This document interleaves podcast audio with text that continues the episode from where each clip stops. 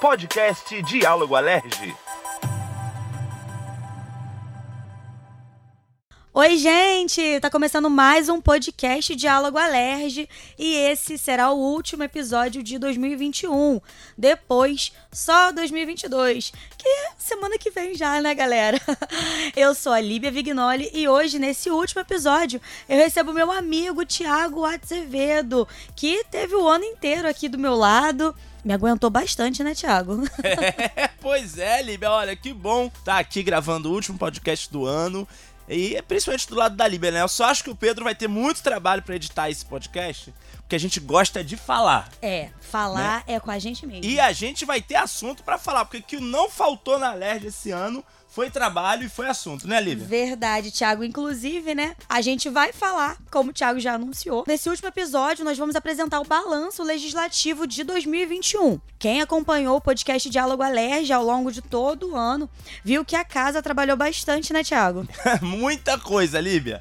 E olha só, até a primeira semana de dezembro, a Alerj alcançou a marca de 224 sessões extraordinárias, 108 sessões ordinárias e foram quase 1.700 projetos de lei apresentados pelos parlamentares. Gente, como eu falei, né? O que não faltou foi assunto esse ano. É, Thiago, e olha, ao longo de 2021, a LERJ manteve a produtividade em alta e trabalhou com foco, né? Foco, força e fé, gente.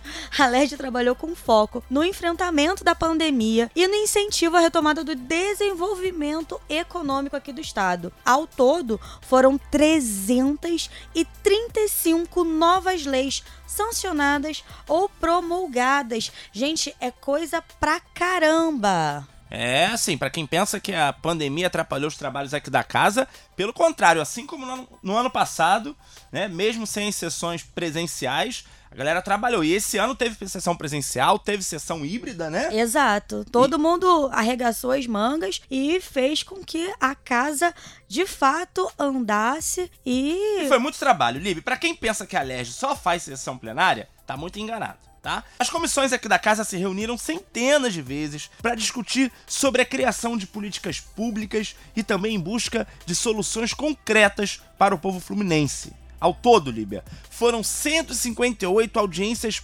públicas e outras 268 reuniões extraordinárias realizadas pelas comissões um número bem expressivo, né? É, Thiago, bastante coisa mesmo. Assim, a gente vê que a casa não parou em nenhum momento. Mas olha só, se a gente entrar agora aqui numa pegada de retrospectiva 2021, tudo pá! ah, cadê o, o, o, nosso nosso editor, né? Pode botar um efeito sonoro aí, né? Tô brincando. Pedro vai matar a gente hoje, gente. Vamos lá fazendo a nossa retrospectiva 2021, a gente pode dizer que o primeiro grande marco, Thiago, aqui do parlamento foi a criação do programa Supera RJ. Para quem não sabe, né, a Alerj criou esse programa de assistência financeira estadual lá, lá atrás, em fevereiro. E desde então tem sido fundamental para matar a fome dos que mais precisam, além de dar um, uma ajuda né, ao micro e pequeno empreendedor porque, como a gente sabe, a pandemia veio e trouxe muito problema para a economia do Estado. Muita gente é, passou dificuldade, ficou desempregado, te, viu as portas do seu comércio fechando. Então, esse programa, né, o Super RJ, ele veio justamente nessa pegada de ajudar o povo com uma ajuda financeira. E vale ressaltar, né, que o benefício ganhou um acréscimo de 80 reais para a compra do botijão de gás, o que a gente chama de Vale Gás Estadual. E recentemente o governo estendeu a validade do programa até dezembro de 2022, ou seja, a gente tem mais um ano aí pela frente, Thiago, para a galera ajudar, é, ter, esse, ter essa ajuda financeira, né? Olivia, isso foi um baita respiro para muita gente. E seguindo a sua ideia de retrospectiva, a gente pode falar da mudança da sede da LERJ, né? Com a chegada da vacina contra o coronavírus e com a queda do número de mortes, as atividades presenciais aqui da LERJ foram retomadas. Nós saímos do home office finalmente. Graças a Deus. Eu já tava ficando doido, Líbia. É, assim, Com filho em casa, então a gente tentava gravar, passava uma criança, tentava gravar alguma coisa, passava um cachorro, é, lá em passava casa. o carro do, do- O carro do ovo. o carro do ovo, o Gente, carro do carro- ferro velho, era O uma carro do loucura. ovo era é, direto. É, então, mas as atividades foram retomadas e agora em casa nova.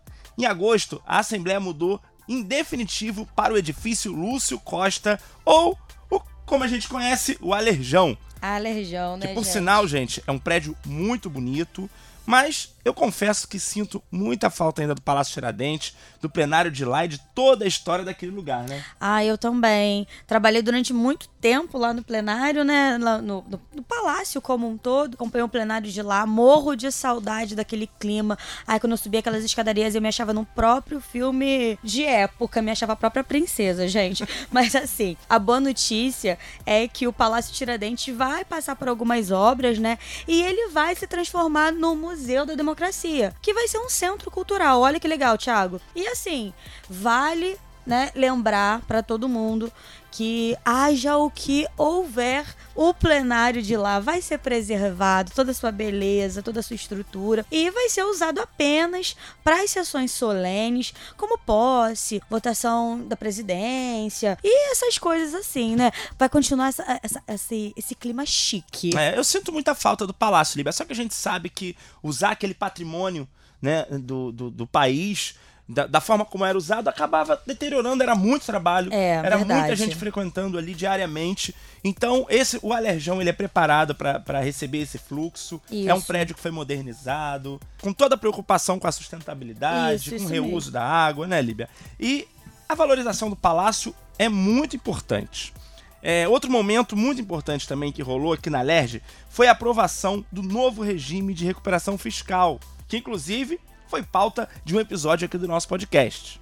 Para refrescar a memória de quem está ouvindo a gente, a aprovação desse novo regime vai permitir ao Estado a suspensão do pagamento da dívida de 172 bilhões de reais do Estado com a União no primeiro ano e o parcelamento pelos próximos nove anos. Respirar, né, gente? Parcelar É. aquela dívida que tava. É, ti- A gente sabe o que é isso, né? Tirando a forca, né? Quem, não, É. quem não tem um parcelamento aí, né? É, quem não tem que levante a mão. Mas muito bem lembrado, Thiago. Inclusive, olha só, é, em meio to- a toda essa rigidez, né, que tem o texto do regime de recuperação fiscal, a Alerj ainda garantiu a recomposição salarial do servidor público, de acordo com o IPCA. Vou explicar o que que é o IPCA. IPCA é o índice de preços do consumidor tá? Esse PCA ele estava acumulado desde 6 de setembro de 2017 até 31 de dezembro desse ano, de 2021. Ou seja, assim, tinha muita coisa atrasada, né? Os salários não eram reajustados ah, é, durante um, um bom tempo, né? E os servidores, né? Nós servidores aqui, a gente, a gente não recebia um aumento desde 2014.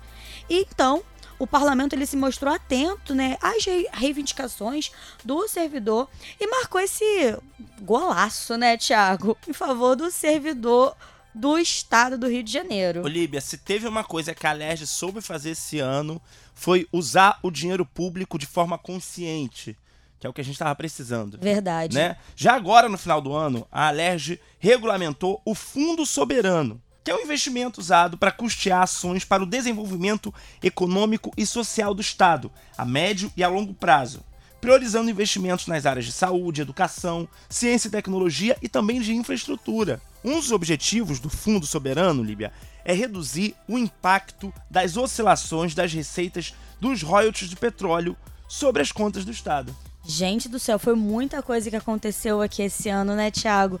Eu acho que eu tenho a sensação que eu vivi cinco anos em um só, de tanto que a casa a Alerj, né, trabalhou em 2021. Verdade. Ó, pessoal, tudo isso que a gente relembrou e apresentou aqui foi muito bem explicadinho nas nossas redes sociais, que, por sua vez, ganharam ainda mais espaço esse ano. É verdade, Thiago, assim, vamos lá. Eu sou suspeita em falar sobre redes sociais, né? Porque é minha paixão.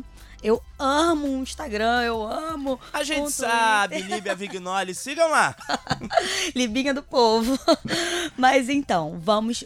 Eu vou apresentar aqui pra você, vou te contar, Thiago, os números que eu peguei na comunicação aqui da Alerj. E são números muito legais da gente contar, sabe? A Alerj foi, foi muito presente, né, nas redes sociais. E nesse período de pandemia, isso foi muito mais reforçado aqui, né? Só no Twitter, a Assembleia alcançou a marca de 126 mil seguidores. É muita gente. No Instagram, já são mais de 22 mil seguidores, gente. E no Facebook, 51 mil pessoas acompanham diariamente a página online. Sem contar que em 2021, vamos lá, tá, gente? Vou contar agora pra vocês. Em 2021, a Alerj mergulhou de cabeça no mundo digital e virou TikTok. Virou TikTok. Sim. Olha, Ale- tem uma ale- professora naquele TikTok. Professora Denilza. É. Gente, eu sugiro que vocês baixem o TikTok. Quem não tem TikTok, baixe. E acesse lá o perfil da Alerj, Alerj Oficial no TikTok. Tem um conteúdo muito legal. E assim, o TikTok, ele veio pra... Pra marcar, né? Eu acho que é a rede do futuro mesmo. É a rede social do futuro. Eu tô lá no TikTok, tá bom, gente? Um beijo. Viu? Olha aí, tá vendo? Denilza, essa é a professora É Denilza, demais. gente. Então, a Lesta moderna demais, a gente já sabe, rede social é isso, veio pra ficar, né? E agora falando sério, as redes sociais elas são muito importantes, né, Pra divulgação de informação. Então, é, durante esse período de pandemia, a gente, a gente viu o quanto as pessoas usavam plata- as plataformas da Alerj para poder se informar sobre o que era verdade, o que era mentira, o que estava sendo votado, o que não estava, né, Tiago? Acima de tudo, Líbia, é transparência. Isso. Isso, esse papel que, a- que a as redes sociais estão cumprindo, transparência e, e- e sabendo dialogar com cada público de acordo com cada plataforma. Isso é Ex- muito bacana. Exato. Né? E uma plataforma nova. A última novidade do ano, Líbia, que foi o lançamento do aplicativo Legisla Aqui. Desde setembro desse ano, o aplicativo pode ser baixado nas lojas do, do celular, né? Seja no Android, da Apple, pode ser baixado em qualquer loja Exato. né? E já recebe sugestões. Olha que bacana. A pessoa pode mandar sugestões de propostas legislativas. Né? A pessoa, poxa, eu tenho uma ideia de uma lei, eu preciso virar deputado pra dar essa ideia dessa lei? Não. Não, agora você tem o legislativo. Tem legisla aqui, pode mandar lá. Essas propostas, gente, elas vão ser analisadas em uma comissão específica, ligada ao departamento de comissões. É isso, gente. E ó, além disso tudo que o Thiago contou, né? Que eu acho que é muito bacana. O aplicativo do Legisla aqui, né? Ele tem uma aba que você pode consultar as leis por tema. Eu adoro isso, Líbia. Por exemplo, você você tá em dúvida sobre água. Você vai lá e bota no campo de pesquisa do aplicativo água. Então, todas as leis que falam sobre água, ela vai estar lá listada, tudo bonitinho. Sabe quando você vai num, num estabelecimento, você acha que tá sendo lesado ali, ou eu acho que esse pessoal tá descumprindo ali, você vai lá no celular e mostra pra eles, olha só, essa, isso aqui é lei, você tem que cumprir. Isso, o que que você o que acontece? Você tem o plenário da LERJ na palma da sua mão. Exatamente. E É olha, quase o Mink na palma da mão, né, com cumpra o cumpra-se, verdade. E, Thiago, só pra lembrar, tá? Dentro do próprio aplicativo ainda, é, você tem acesso direto com o Alô Alerge, que Ah, é a é? ouvidoria aqui da casa, né?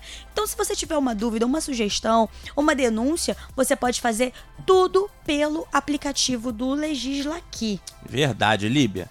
É, inclusive, gente, quem quiser relembrar os assuntos que foram falados nesse nosso balanço, é só ouvir os nossos episódios anteriores. Tá tudo lá. Foi tudo muito bem detalhado. E na coluna Não é Bem Assim dessa semana, o presidente da assessoria fiscal da LERJ, Mauro Osório, vai falar sobre as perspectivas econômicas do Estado para 2022.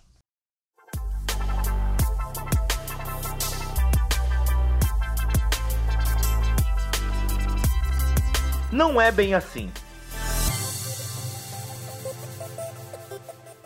É, vamos fazer então hoje uma análise aí das perspectivas para 2022.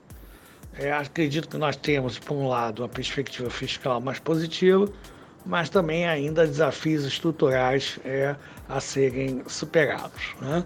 Bom, no corredor de 2021, as receitas e a situação fiscal de receita e despesa do governo do Estado, a situação melhorou houve uma com é, a perspectiva do fim da pandemia, uma maior liberalização da circulação das pessoas, a receita do Estado do Rio de Janeiro cresceu.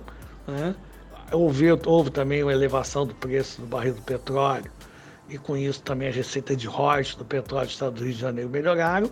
E tem aí um acordo de recuperação fiscal com o governo federal que está permitindo que o Estado do Rio de Janeiro é, não tenha que pagar suas dívidas com o governo federal e espero que esse acordo seja consolidado, que a gente ainda vai ter uma folga fiscal do ponto de vista do pagamento das dívidas para o ano que vem, para os próximos anos.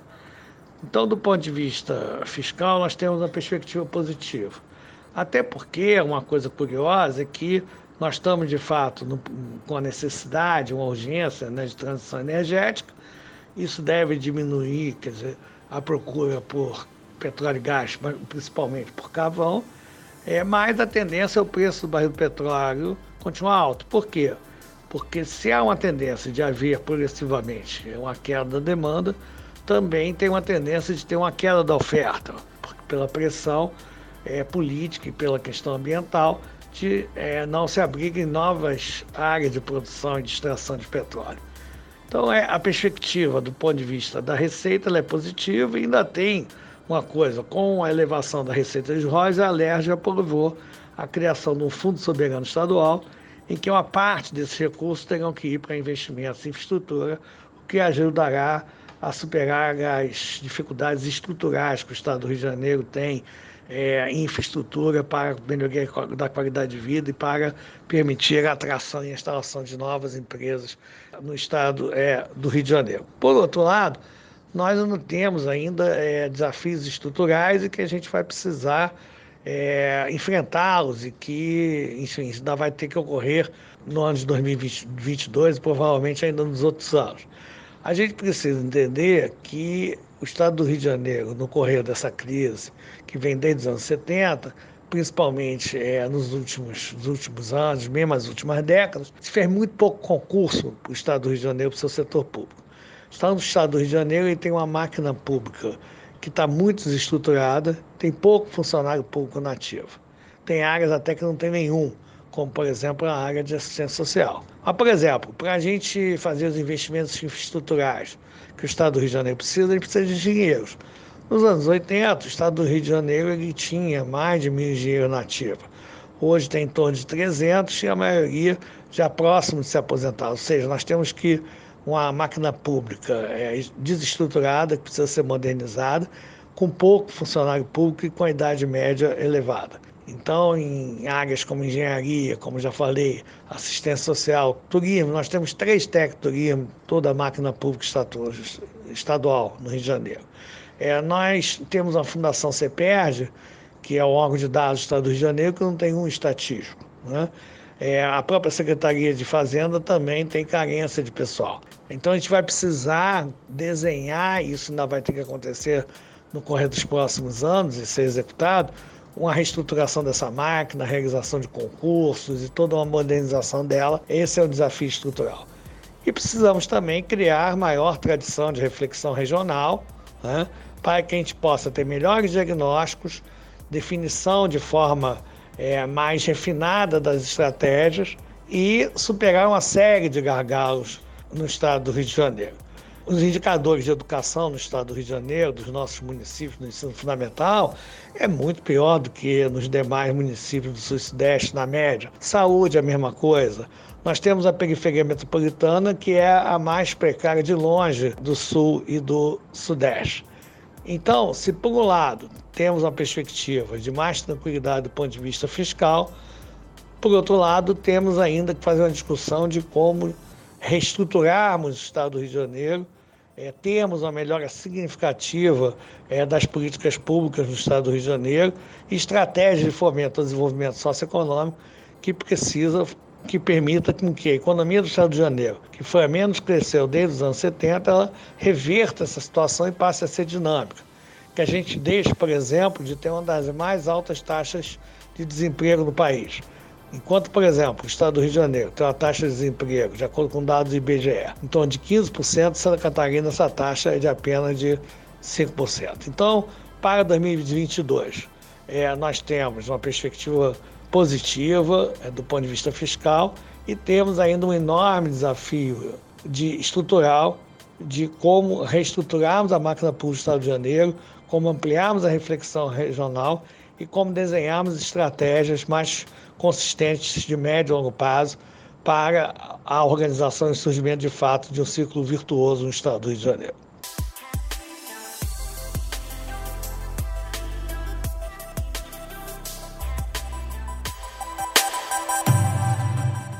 É isso aí, gente. Olha só. O presidente da LERJ, deputado André Siciliano, ele deixou um recado aqui para todos os nossos ouvintes. Vamos ouvir? A Assembleia é o conjunto dos parlamentares, são os assessores, são todos aqui que, traba que trabalham conosco no dia a dia. Então, eu quero aqui agradecer, em nome da minha família, o carinho e a atenção de vocês, desejar um Feliz Natal com muita paz, tranquilidade e esperança. Agradecer é, a Deus né, por esse ano. Pedir a Deus que a gente possa ter no próximo ano um ano melhor, com mais saúde, com mais esperança, e que nos dê a oportunidade de trabalharmos ainda mais para o povo do Estado do Rio de Janeiro, para quem mais precisa.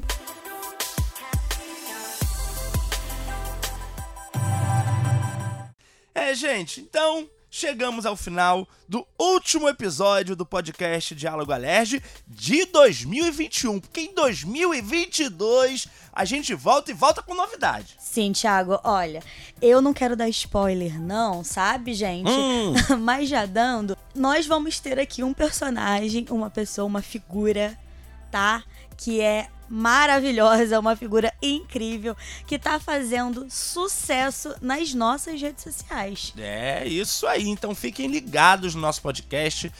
Líbia, foi um prazer mais uma vez estar aqui com você. Me divirto muito fazer esse podcast com você, com a Carol, com a Manu, com o Marco. É muito bom estar aqui e espero que em 2022 a gente possa se encontrar muito mais vezes. Pode ter certeza que a gente vai se encontrar sim. É, hoje eu tô aqui substituindo a Carol. Carol tirou uns dias aí de, de férias. Então, né, tô aqui já desejando boas festas, um feliz ano novo para todos os nossos ouvintes. Tô fazendo aqui a, essa média, né, que deveria ser a Carol. Alguém tem que trabalhar, né, gente? Deveria ser a Carol que tá pra estar tá aqui fazendo. Mas, já que ela tá de férias, eu desejo a vocês boas festas, feliz ano novo, que 2022 seja um ano de muitas coisas boas na vida da gente e de muito trabalho, muito sucesso, muita saúde e a gente se vê lá em 2022 com mais podcast Diálogo Alerge. Lembrando que a edição a última edição, né, da retrospectiva 2021 é do Pedro Lima. Muito obrigada, gente. E como eu sempre falo, Libinha ama vocês.